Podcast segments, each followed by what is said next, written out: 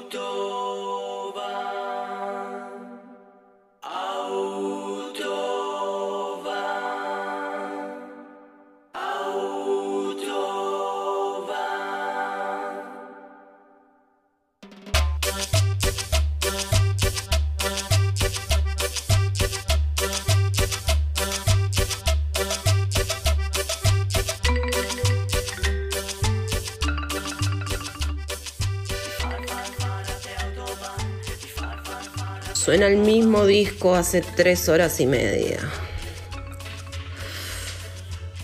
Estoy sentada en Bagdad, otro sótano porteño que cobra entrada.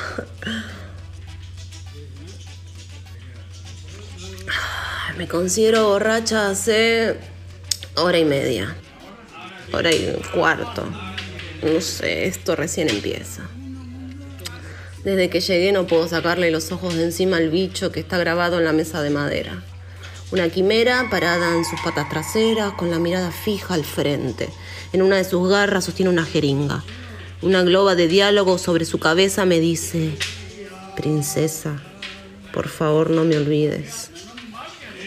Acompaña el dibujo un corazón atravesado por una flecha en llamas. ¿Cómo sabía ella que me iba a sentar en esa exacta mesa, en este exacto antro de mala muerte, esta exacta noche de otoño? ¿Cómo supo tantas otras cosas? Siempre escapa mi entendimiento. Acepto su existencia como la fuerza de la naturaleza que es, cruel y despiadada.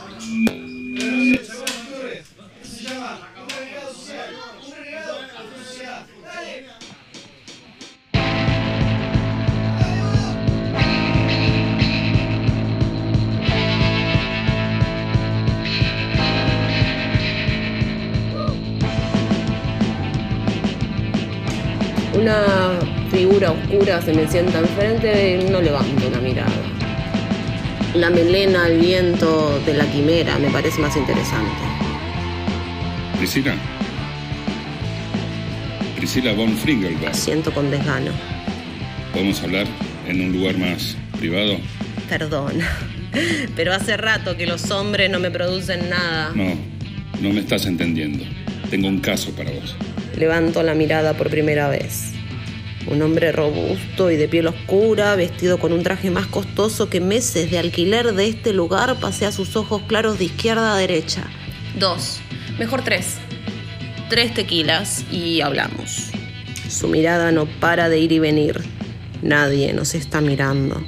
Los diez parroquianos restantes tienen la vista fija en la banda cuya performance viró hacia el noise puro y duro. Tranquilo, que más privado que esto es difícil de conseguir. El hombre inhala profundo y deja caer los hombros al exhalar. Hace un gesto con la mano al mozo que no tarda en traer los tres vasos. Me tomo dos al hilo.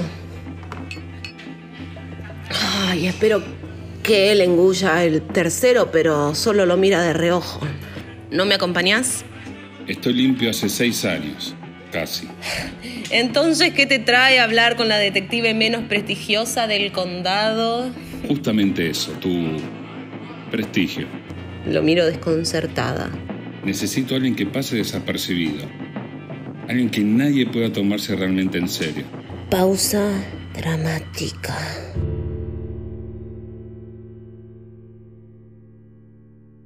Esas últimas palabras son como una daga al corazón. Bueno, por lo menos todavía consigo laburo.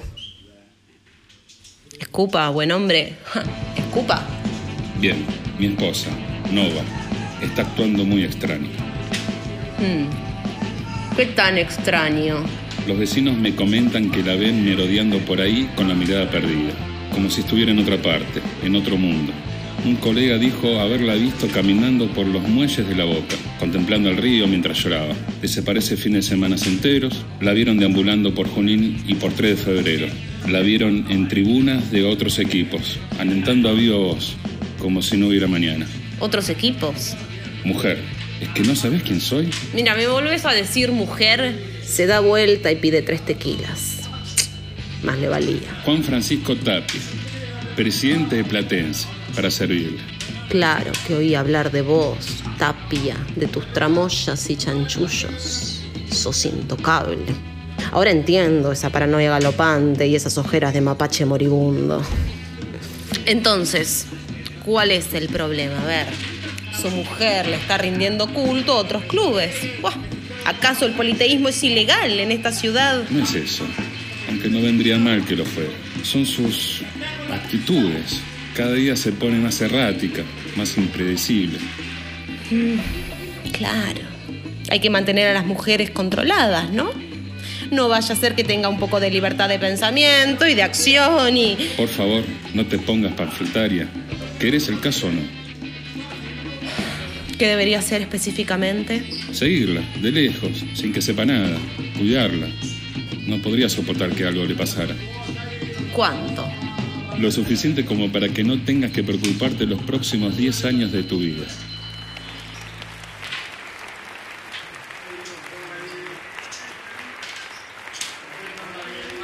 Bajo la mirada y me encuentro con la quimera. Podría jurar que su expresión cambió. Ahora me sonríe. Trato hecho. Juan Francisco Tapia también sonríe. Dice unas palabras más, pero no lo escucho. Se pierden en el murmullo. Se levanta y se va.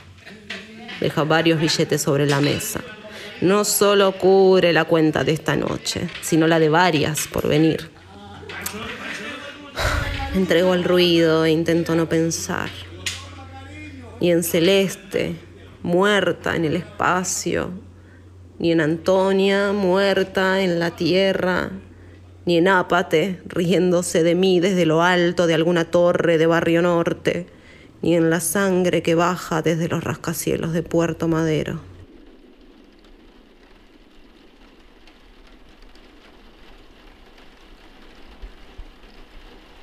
Si a pesar de todo no sale de ti como una explosión, no lo hagas.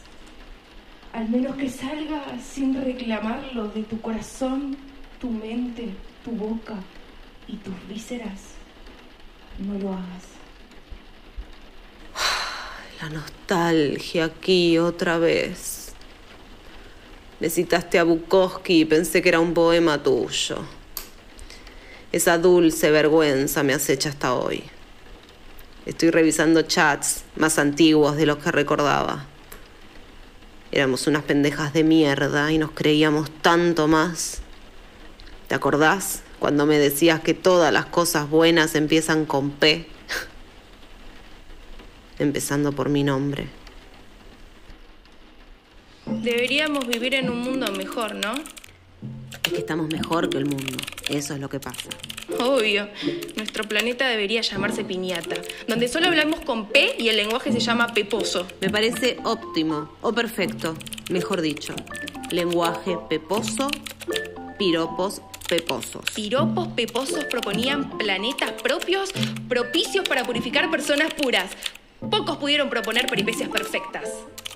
Jaja, sos genial. Parejas privadas por primeros pasos pretenden pasión paralela, pero pocas poseen perfectas pirámides prehistóricas para poder lograrlo. Me encantó cómo lo resolviste, G. Acaba otra. Príncipe pedante prefiere poner palurdos para pasear por propios pisos parisinos. Porque por probabilidad, primero puso pie, pero... Prisiones panópticas proponen pintorescos porvenires posibles. ¡Wow! Carita feliz. Hoy estamos creativas a niveles increíbles. Viva el mundo, o por lo menos el nuestro. Perfecto planeta piñata. Se me escapan unas lágrimas cuando te leo tan viva, tan llena de sueños, y la ironía de las circunstancias me saca una sonrisa amarga cuando pienso que en nuestro mundo ideal con P nunca concebimos la palabra peronismo.